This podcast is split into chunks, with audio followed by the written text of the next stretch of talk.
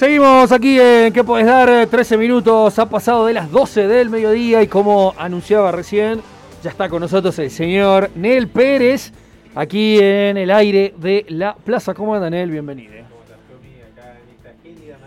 Espere que ahí, eh, ahora sí, ¿cómo anda? Ahora sí estamos, ahí está, EduPS siempre alerta. Eh, muy bien, Tommy, acá en esta mañana muy marplatense, ¿no? Yo escapé del frío marplatense y vino acá con Lucas Bertone, eh, con, mi persona. Trajimos el frío eh, acá porque... El frío húmedo, algo que para nosotros es raro. Yo siempre le digo a los marplatenses, no, acá es otra cosa, al atardecer el sol hace 25 grados, uno come una mandarina bajo un árbol. No es el caso. Eh, no mande selfie por la duda en estos días, así no lo envidian. En estos días no. Así, pero acá los extrañé la semana pasada que fue feriado, no los veo por, por dos semanas, fue como unas vacaciones de invierno. Y aquí estamos todos en el estudio eh, con Ser Cecilia, que tiene un montón de dispositivos impresionantes, todo en vivo y en directo. No, ¿eh? esto es, tecnología de punta lo que tenemos por acá. Con razón es tan popular Ser Cecilia, eh, maneja todos los ámbitos, todos los, todas las franjas horarias. Así que acá estamos, Tommy, justamente como Ser Cecilia más joven que nosotros, quería saber si había también participado, si era contemporánea de aquellos acontecimientos que íbamos a hablar, de aquel diciembre álgido del 2001 ¿sí? ya, ya, ya tenía sus años ser Cecilia como para vivirlo activamente. Eh, así que en este, en este, derrotero, ¿no? hacia los 20 años de diciembre de 2001, eh, que se va, va, a suceder en este, en este diciembre, 20 años también de para más adelante o para tampoco darle tanta bolilla, la, las torres, la caída de las torres gemelas, ¿no? Un hecho que cambió el, plano del mundo, ponele, o le sirvió a Estados Unidos para seguir bombardeando el mundo a placer.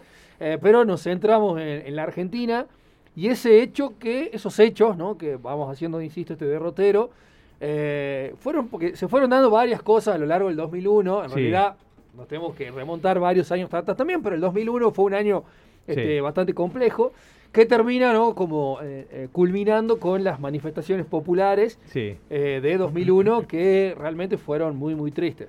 Sí, eh, está bueno esto que decís, Tommy, para hacer un poco de antecedente, ¿no? Porque no es que en diciembre el, pueblo argentino se levantó. Onda? Eh, hay una desocupación tremenda, copemos las calles, no. Salgamos a la calle, claro. Estaba muy jodida la cosa. Venía muy, muy caldeado desde hacía años, ¿no? Recordemos que veníamos eh, con un neoliberalismo ya muy, muy intenso desde todos los 90, ¿sí? Con, Menem, con el menemismo a la cabeza. Eh, llega la alianza al poder en el año 99 y el modelo económico sigue siendo exactamente el mismo. ¿sí? De hecho, la campaña de la Rúa fue eh, conmigo un, peso, un dólar, ¿no? como para garantizar que seguía la convertibilidad que parecía que era lo que desvelaba a todos los argentinos.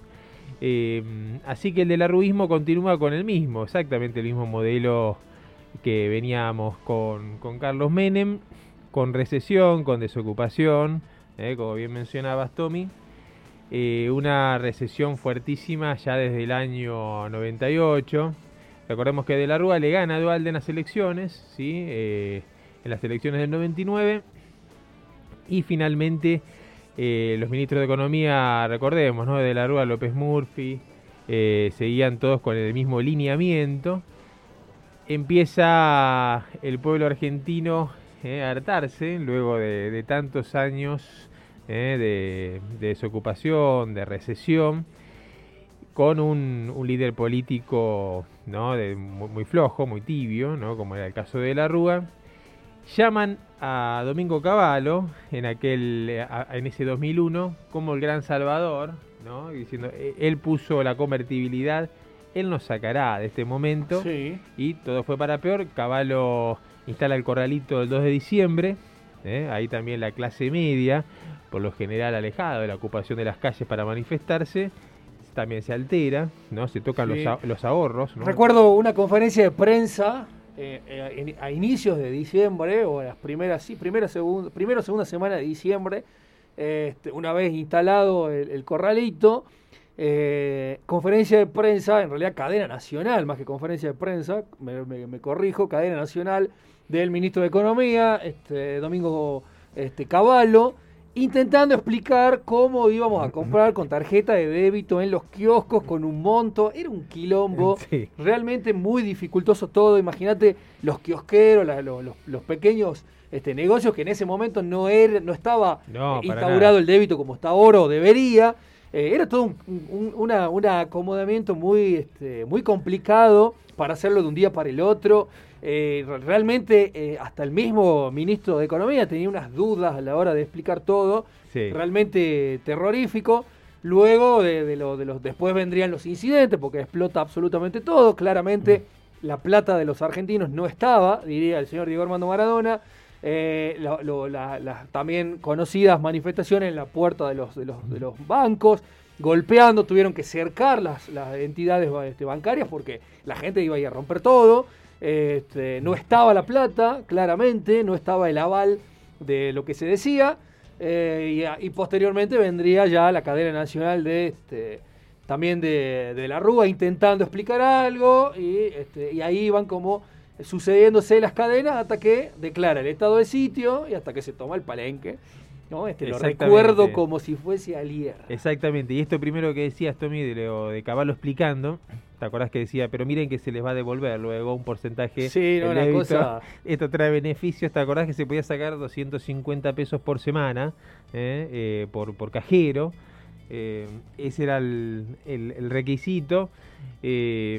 Caballo tratando de explicar lo inexplicable es también el momento del blindaje. ¿Te acordás que se anuncia como una gran cosa el blindaje que daba el FMI, el mega canje? Eh, o el mega arcanje también, este, popularmente conocido. Era, lo, anunciaban como cosas positivas y todos sabemos que cada vez que el FMI va avanzando paso tras paso ¿eh? en las economías nacionales, es un paso en retroceso ¿no? del de, eh, bienestar del pueblo.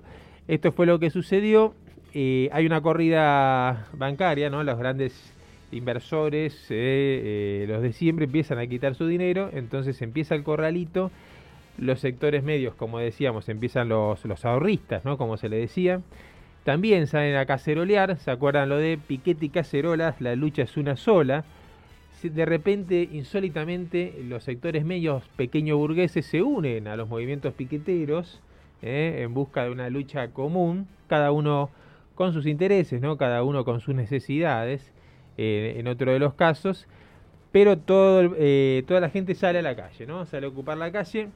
Se da el, lo que vos decís, Tommy, ahora por último, de la Rúa llamando al estado de sitio, que debe ser eh, uno de los casos únicos en la historia donde se declara el estado de sitio y todo el pueblo toma la calle. Sí. es la medida inversa ¿no? a lo que se quiere lograr. Yo me acuerdo que estaba en Buenos Aires y declara el estado de sitio, apago la tele y le digo, hermano, salgamos ¿no? a, manifestar, a cortar la calle. Eh, y todo, toda la gente hizo lo mismo. ¿no? Todos salieron a la calle. ¿Te acordás la Plaza de Mayo con aquella palmera prendida a fuego? Sí. Eh, todo el mundo. Después también recuerdo, yo en esos momentos vivía en Monte Grande, en, la, provincia de Buenos Aires, eh, bien en el conurbano.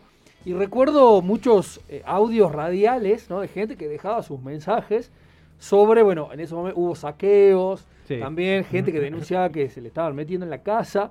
Pero después siempre quedé dudando, no, no niego que no haya, hubo saqueos por supuesto, pero también eh, eh, dudo de la veracidad de muchos de esos llamados, claro. ¿no? En aquel, porque era, este, todavía no estaba tan, eh, la posverdad ni, existía, digamos, el concepto, o por lo menos no, no, no en el dominio público, tampoco había tanta participación este, comunitaria dentro de lo que eran los medios de comunicación, digamos, la información estaba en los medios de comunicación, no había redes sociales, eh, Internet estaba recién este, como en su apogeo eh, o en su, en su llegada. Sí. había páginas de Internet, pero no, al, no, al, no como lo, hoy lo, la utilizamos. Entonces siempre me quedé pensando o, dudando de la veracidad de esos llamados de, ay, en este momento se me están metiendo en la casa, por favor, me cortaron claro.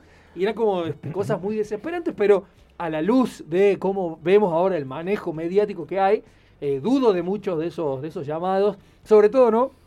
En ese entonces a Radio 10, que era una de las radios que tenía como bandera ¿no? el fascismo este, opinólogo público de vanguardia. Eh, tenés razón, no me acordaba de esto que ahora me lo refrescás, de esa invasión a la propiedad individual, cosa que no pasó en ningún lugar, pero que estaba ese fantasma que empezó a circular, ¿no? miren que están viniendo desde el conurbano, obviamente siempre eh, la aluvión claro. desde el conurbano, están llegando eh, y se están metiendo en las casas, ¿no? Eh, una, una fantasmagoría que venía por ese lado, tenés razón que eso también circuló.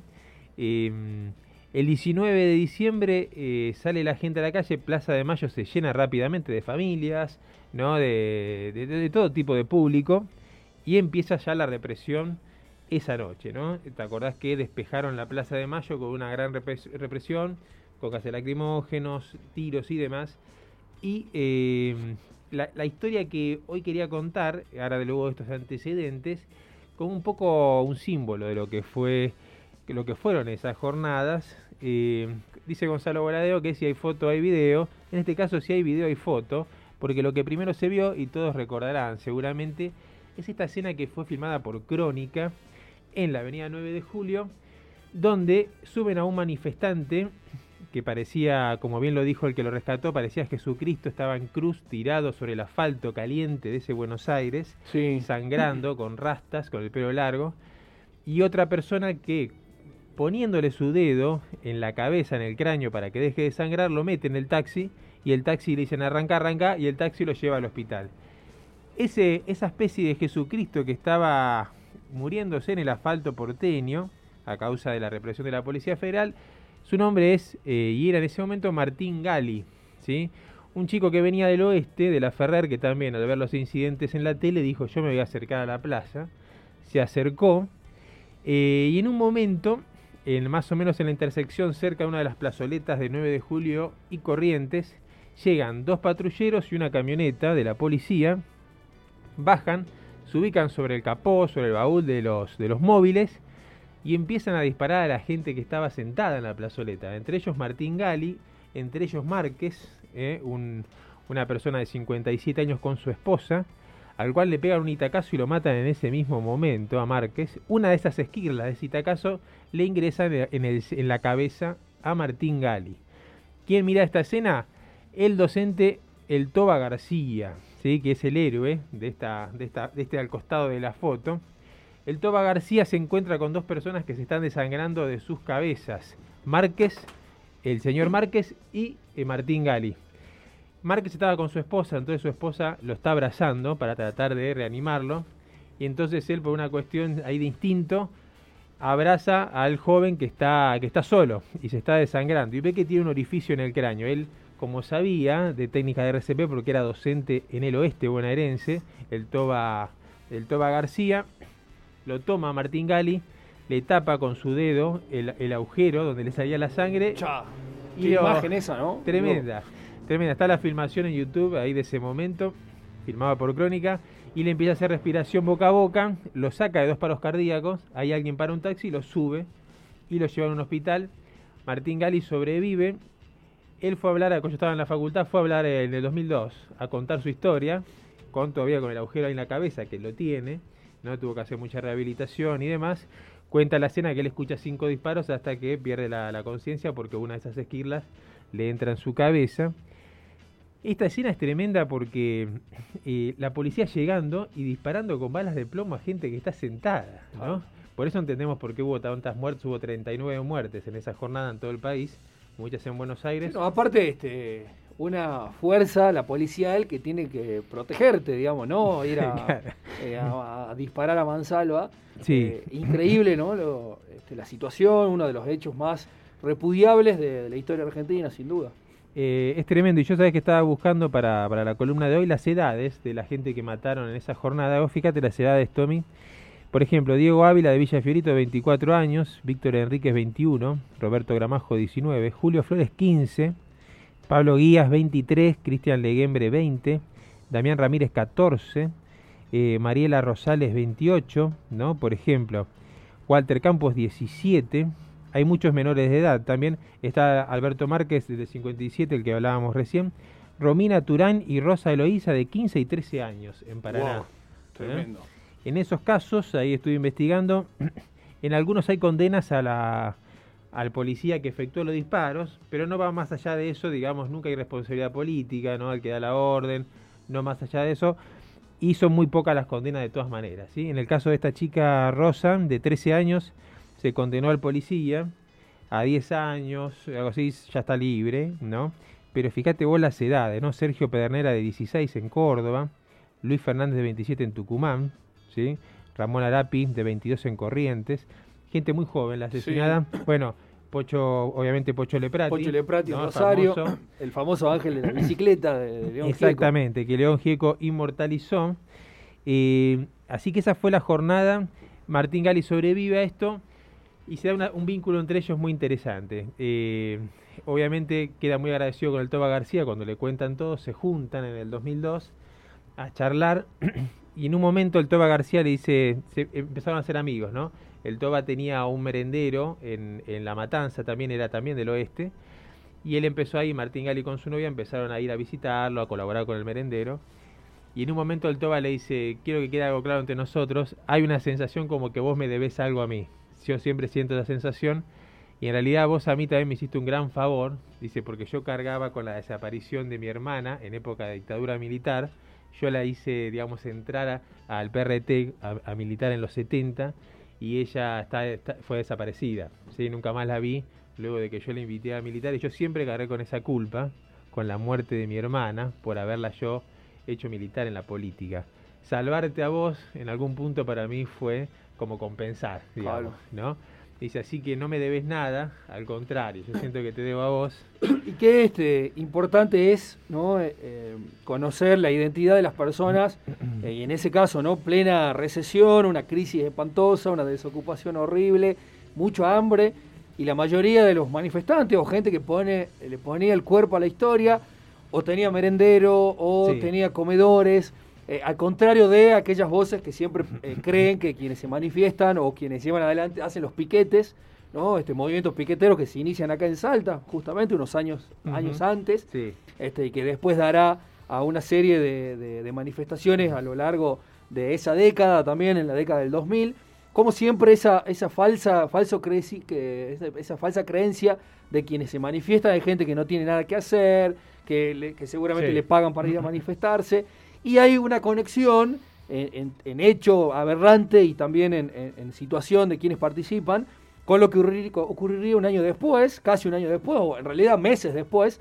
porque fue en julio, este, lo de Costequi Santillán, con este, el comisario este, Franchotti, de la bonaerense en este caso, no de la, no de la federal, pero también manifestantes, piqueteros que están en, en realidad en otro, en otro contexto, porque eh, el del 2001 era eh, la calle toda tomada, no sea, toda la, población yendo, en este caso eran este, agrupaciones sociales yendo a manifestarse ahí al, este, al puente Pueyrredón, en, en Avellaneda, en la provincia de Buenos Aires, eh, y también Costec y Santillán, gente ligada a comedores, a merenderos, ¿no? Siempre hay como una, una conexión en eso. Sí, está bueno esto que aportás, Tommy, porque primero que el, lo que fue esto del 2001, eh, ni por asomo termina ese 20 de diciembre, ¿no?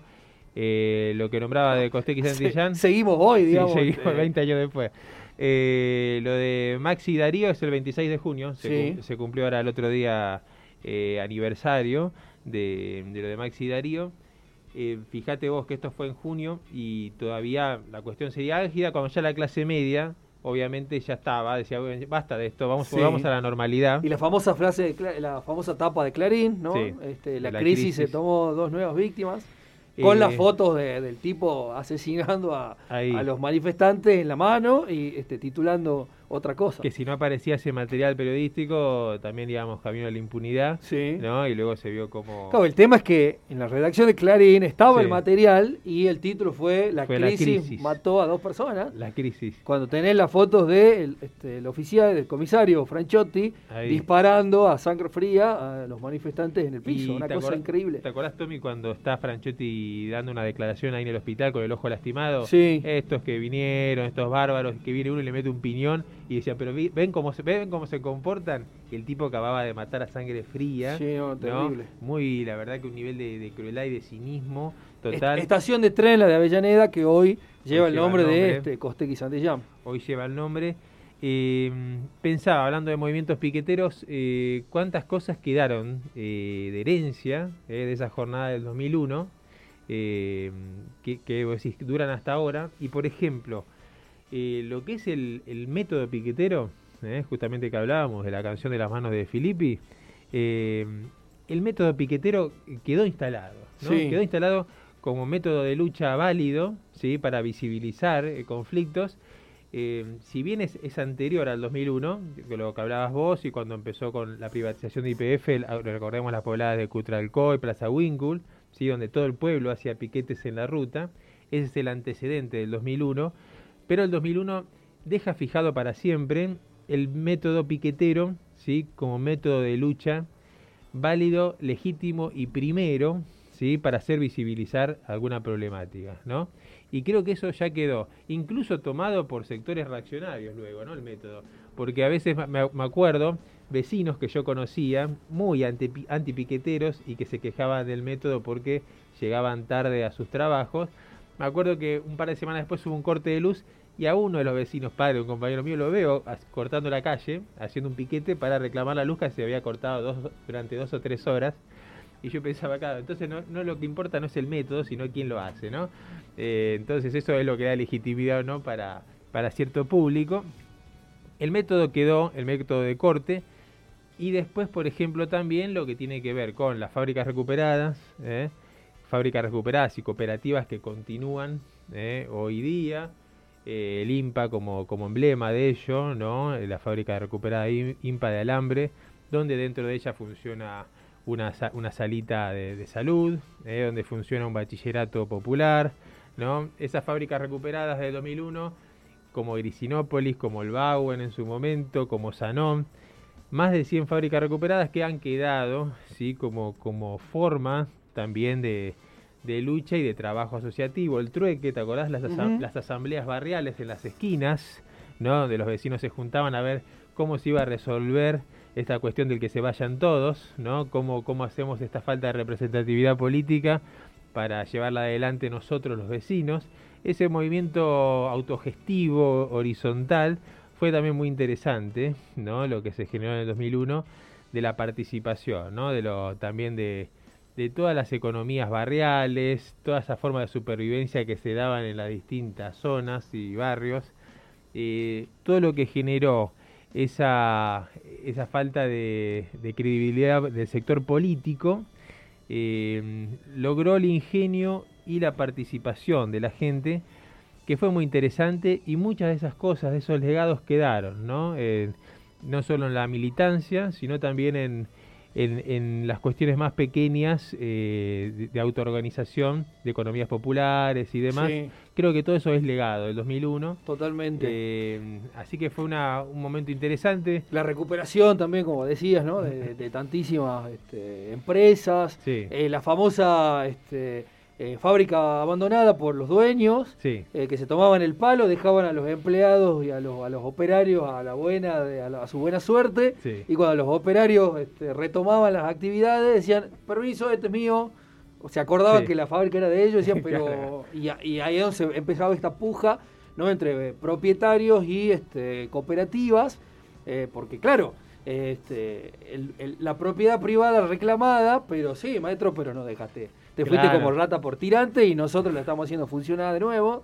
¿Qué, reclama usted? Y ahí empieza ¿no? el, liberalismo contra este, los eh, aquellos que, quieren todo de arriba, ¿no? esa, esa locura.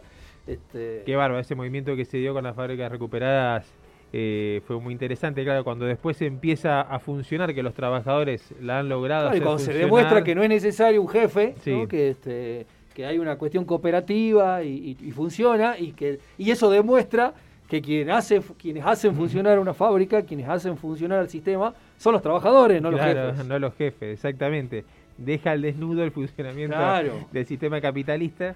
Y después es muy interesante lo que se da una fábrica recuperada, que no solo es un modo de producción y de generar ganancia para los trabajadores, sino la inclinación social que empieza a tener la fábrica recuperada. ¿no? Eh, yo me acuerdo que me impactó mucho cuando visité el IMPA, eh, que había, había una, una cuestión ahí, una, una, fiesta para recaudar fondos y demás, y que los trabajadores te mostraban, mira, este es el centro de salud para el barrio, donde atendemos gratis a toda la gente de acá del barrio. ¿no? Este es el bachillerato popular donde damos clases a gente o gente analfabeta o gente que tiene que terminar sus estudios. Como la fábrica no solo es un medio de producción, sino que también puede tener todo este factor social, ¿no? Sí. Eh, porque está, está llevada adelante por los trabajadores. Sí, bueno, en, Buenos Aires es, muy visible esa recuperación. Eh, no, no sabría cómo eh, linkearlo aquí con Salta, sinceramente, porque fueron años en los cuales este, no, no venía Salta solo de, visita, siempre estando conectado, por supuesto, pero este, pasaba mayor tiempo del año allá pero sí este, vi muy visiblemente el cambio eh, en todo lo que es la zona de, Avellaneda, justamente el puente Pueyrredón, donde se dan los hechos del 2002, que es toda una zona eh, portuaria o, a la ribera del riachuelo, para quien no conozca, eh, históricamente, ¿no? De, millones y millones de fábricas que en los 90 eran pueblos fantasmas. Era realmente muy desolador caminar por esa zona este, en esos años, porque claro, imagínense, eh, zona de pura fábrica, que de repente cerraban, entonces quedaban grandes galpones y grandes conglomerados este, arquitectónicos de fábrica, fabriles, sin gente. Entonces se convertían en lugares peligrosos, en lugares donde mucha gente también encontraba refugio para vivir, pero a la vez había mucha, mucha violencia porque había mucho choreo. Era un poco de todo, ¿no? Lo que sucede, lamentablemente. Quizás acá lo podemos ver. No, no, no me animaría a hacer una, una analogía porque este, temo errarle. Eh, no creo que temo errarle, sino para, para no, no, no, plantear cualquier cosa. Y, y, después con el, con el advenimiento del kirchnerismo, y esto hay que decirlo, fueron espacios que volvieron a tener este, una vida, volvieron a tener como... No te digo que se recuperaron todas las empresas o todas las fábricas que había, pero había como sectores este, retransformados, porque en Capital Federal, del otro lado del riachuelo, en la zona de Barraca, del sur de Parque Patricios, eh, lo mismo sucedió, pero se recuperaban esos lugares arquitectónicos que antes eran de fábricas con call center. No era como un, lugar donde se nucleaba mucho call, center por la infraestructura que tenía, se modernizaba un poco, pero se esclavizaba a la gente laburando, esclavizaba entre comillas, o sí, ponele, este, a la gente que laburaba en los call centers, esa era una zona como mucho más... Sí, muy, y muy propio de la zona, ¿no? Siempre capital con los servicios, ¿no? Como ahora de servicios, pero no produce nada, digamos y el Gran Buenos Aires como los Fabril. Sí. Entonces el destino iba para ese lado. Como el local lo tengo en capital, la fábrica en provincia. en provincia. Este, allá lejos. Tenemos mano de obra más barata y esto pasa, claro. Por, por eso también, bueno, ahora en época de pandemia también Buenos Aires con el con los confinamientos y demás, como es un lugar de servicios, es más fácil hacer el no el home office, ese tipo de cosas. Después en economías mucho más reales, si se quiere, o más productivas, es más difícil. Sí, y después también hay casos de eh, empresas familiares o, negocios. Eh, tengo el caso de un compañero de la facultad que tenía una, la familia tenía una talabartería, que hoy por suerte les va, pero muy, muy bien. A ver si le podemos hacer una nota como, como ejemplo de esto, que encontraron su lugar una vez que la crisis se comió todo, encontraron su lugar en la salada. Claro, claro. Lo mismo que hacían, lo vendían en la salada y eso les permitió volver al local, volver a, al, rubro, no sé, este comercial dentro de lo que del funcionamiento de la ciudad. Claro, totalmente. Y este panorama que te quería decir que vos decías de zona sur, una gran postal de eso era ir a la cancha de Victoriano Arenas, sí. Moure, donde estaba la Siam, ¿no? Que uno va por un es, una cancha insólita, si uno se la ve, a ver desde arriba está rodeada, es como una isla, ¿no? Y rodeada de fábricas abandonadas en esa época. Eh, yo vi, fui a ver un partido ahí deportivo Barracas con Victoriano Arenas en esa época, en el 2002 todas las fábricas eran un esqueleto fantasmal abandonado, principalmente la Siam. Eh, bueno, ahora que se está por estrenar Ocupas, por ejemplo, ahí vamos a poder ver mucho de ese... Mucho de esa sensación. De esa sensación, de ese ambiente. Eh, otro documental ahora maravilloso que justamente lo quería mencionar antes, donde aparece un reportaje de Altoba García, es La dignidad de los nadies, eh, del recientemente partido Pino Solanas. ¿Está, ¿Ese material está en YouTube o no? ¿No sabes? Creo que está, ¿eh? interesante. Sí, tanto Memoria del Saqueo como La Dignidad de los Todas películas derivadas de allí. De ahí, de esa época que... de los 90, por supuesto. Grandes documentales de Pino esos dos. En La Dignidad de los Nadies hay una entrevista al Toba García que él cuenta, ese episodio que recién decíamos con Martín Gali. ¿eh? Él muere poco tiempo después, el Toba García. Eh, luego de ese documental, eh, así que ese también es un buen registro de época eh, esos dos documentales de Pino son muy buen registro de época de lo que fue eh, ese año 2001-2002, que marcó a fuego también a nuestra generación, ¿no? Los sí, no, ni hablar. Eh, fue muy fuerte. Marcado para siempre. De un Pino Solanas que, este, fallecido ya, que por suerte se va, me parece, eh, reivindicado. Porque en cierto momento de 2010, por ahí, tuvo unas declaraciones bastante poco fortuitas respecto al voto, eh, al voto popular, al voto en el norte argentino, recuerdo, le, pifió. Eh, acercamientos con Carrió también. Acercamientos con Carrió, pero también este, plantándose este, del otro lado de Macri, lo que termina rompiendo ese el famoso frente, el Faunen, que a la vez también, si me, si me, si me corres, le termina dando el aval ¿no? A, Cambiemos junto con Lilita Carrero, que después terminan como consiguiendo los votos suficientes para llegar a la presidencia. Pero me parece que de Pino Solana, con todo lo que hemos dicho. Sí, sí, este, un, largo recorrido. No, ni hablar, se va este, eh, sumamente reconocido. Se va reconocido. Y, bueno, y hablábamos, eh, ahora que hablabas del, del voto, eh, también mencionar que en las elecciones previas a la crisis del 2001, digamos, las últimas elecciones legislativas, ¿Te acordás que el voto en blanco eh, había sacado más porcentaje que muchos de los partidos eh, políticos tradicionales? ¿Se acuerdan que un voto blanco con 25%? Me acuerdo. O el, el salame, una feta de salame. Fueron unas elecciones, las, las siguientes del 2001. No sé si fue a medio del 2002 o 2003. No, 2002 fueron esas elecciones de medio término. Eh, porque todavía le quedaban dos años de mandato, si no me equivoco, a, De la Rúa, que los termina completando Dualde. Eh, es verdad esto, se el, voto en blanco, la feta de, salame en la El movimiento 501, ¿te acordás? Sí. jóvenes que viajaban 501 kilómetros para no votar, para no tener que votar, y se iban más de 500 kilómetros, se llamaba el movimiento 501. Sí, fue una, fue una, época de mucho descreimiento político, y por eso también me parece, eh, con, el, con el paso del tiempo ¿no? y con ese análisis así al pasado, eh, tiene tanto valor lo que hizo después Néstor Kirchner, digo, reivindicar... Eh, el lugar de la política que hasta ese momento estaba como asqueado. Yo me, represento como en ese lugar de eh, la política, no, nos vemos, nada que ver, no, creía nada. 23 eh, años, 22 años tenía en el 2002. Totalmente, este, claro. Y se vuelve la política a estar en escena y a, ser valorada como, como un elemento fundamental. Sí. Y nuestra camada era una camada que siempre el gobierno era el enemigo, ¿no? claro, era, raro encontrarse. Igual eh, en, esta, en esta radio que no es de rock también lo vemos, eso de el lugar que muchas bandas se encontraron como incómodas, ¿no? Porque de repente este, el enemigo ya no estaba donde siempre estuvo. Claro, ahora quién es el enemigo. ¿Quién es el enemigo? Este, pero igual eh, hubo ahí una, unos movimientos este, culturales muy interesantes para, analizar. Eh, y en todo eso atraviesa, atraviesa el kirchnerismo. Eh, yo realmente me, pierdo el, primer gobierno de Kirchner, digo, en lo, ideológico. porque este, para mí era más de lo mismo, o sea, fue el, insisto, fue el tiempo el que fue acomodando y decir, che, pero pará, yo, acá qué está pasando, ¿no? hay, hay algo raro, decía. Era todo reacomodar. Yo me acuerdo de un gran compañero peronista más grande que nosotros, que hasta había llegado a militar en Montoneros en su momento. Cuando llega la figura de Néstor Kirchner, yo dice, la verdad que este tipo dice, ni lo juno, pero viene de la mano de Eduardo. Eduardo acaba de matar a Maxi Darío, yo no lo voto. Digamos, era como un poco esos análisis con los elementos que había a mano y era un tipo con mucha experiencia política. Muchísima. Y a los cuatro años ya había cambiado de opinión, ¿no? Sí, sí, sí, totalmente. Bueno, este, estamos eh, con el señor Nel Pérez, esto es al costado de la foto, la verdad un capítulo este, más que emocionante.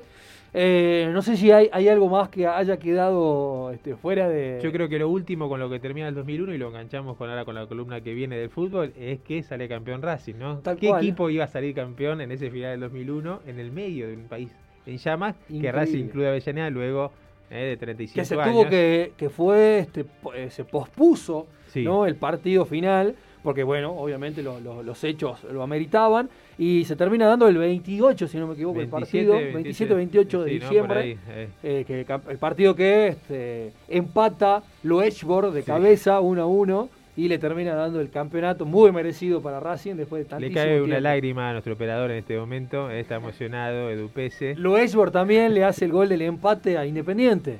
en, una muy, en un 1 a 1 en, en cancha de Independiente eh, una muy mala salida del arquero Rocha, que este, lo aprovecha y le gana. Y con ese punto Racing termina saliendo campeón. ¿Por qué? Impresionante. Y yo grité un gol que grité de que no es de mi equipo mucho, fue el de Bedoya a River. Ese el 2 a 2. Ese, ese sobrepique. Cambiazo, si no me equivoco, hace gol también para River. 2 a 2 en el cilindro. Lo empata a Bedoya. Como verán, me acuerdo cada uno de los partidos del Racing campeón. Así que ahí, esto lo vamos a. Es como el último episodio de ese 2001. Bien. Simbólico también porque vieron que Racing siempre lo identificaban con este sufrimiento, ¿no? Y este devenir argentino, ¿no? De igual seguir con la pasión. Eh, y culmina ese año 2001 con Racing campeón, luego de 35 años. ¿Cómo está Samerlo con aquel paso a paso? Sí. Eh, así que con esto creo que termina el 2001 y eh, podemos dar finalizada al costado de la foto. Y después le, después le cuento más para, para el otro bloque, el de este, el fútbol que le gusta a la gente, porque tengo, tengo confesiones que hacer de aquel campeonato de Racing. Eh, 12.47. Eh, compartimos, tenemos ahí este, un poquito de la, de la conferencia de prensa de este, Caballo de la Rúa y un mix. defendernos. Este, los métodos piqueteros, pausa y volvemos. Hemos salido a defendernos. Queda claro que aquí no hay devaluación, que se mantiene la convertibilidad y la paridad peso-dólar, que se ha derrotado a la especulación. Mucha gente asustada estaba retirando no 250, 300 mil pesos, sino 50 mil, 100 mil pesos, un millón de pesos en fajos de los bancos y lo ponía en la caja de seguridad. Ese dinero que estaba saliendo del sistema bancario iba a impedir que usted, dentro de unos días, pudiera sacar los 250 pesos que habitualmente sacaba. Desde hoy, rige el límite de 250 pesos por semana para el retiro de efectivo. El paquete de medidas fue decidido después de que Caballo confirmó en Canadá que el FMI pedía una devaluación y que no ayudaría con dinero a la Argentina para evitar el default. El resto del dinero que uno tiene en la caja de ahorro, en la cuenta corriente o que tienen un plazo fijo, va a poder ser utilizado también para pagar lo que eh, la gente deba pagar pero esos pagos lo va a tener que hacer o con cheque, si es una cuenta corriente, o lo va a tener que hacer con la tarjeta de débito. Las extracciones podrán ser acumulativas. Si en una semana una persona sacó 100 pesos, a la siguiente podrá sacar 400, o bien hacer una sola extracción de 1000 pesos a fin de mes. Si uno paga con esa tarjeta de débito, recibe 5% del precio de venta como devolución del impuesto al valor agregado. También quedó definido que ya no se podrán cobrar cheques por ventanilla. Quienes reciban uno deberán depositarlo en su caja de ahorro o cuenta corriente, o bien utilizarlo como pago endosándolo a favor de un tercero. Si usted es un trabajador que está, por ejemplo, en una casa eh, prestando servicio, pero le pagan en efectivo y en negro, es decir, no tiene ninguna protección, tiene que pedirle a su empleador que le abra una caja de ahorro, que le pague en diciembre el sueldo en la caja de ahorro y usted tiene que pedir que le den la tarjeta de débito. Esta vez... Los mejores, los únicos, los únicos, los métodos piqueteros los mejores, los únicos, los métodos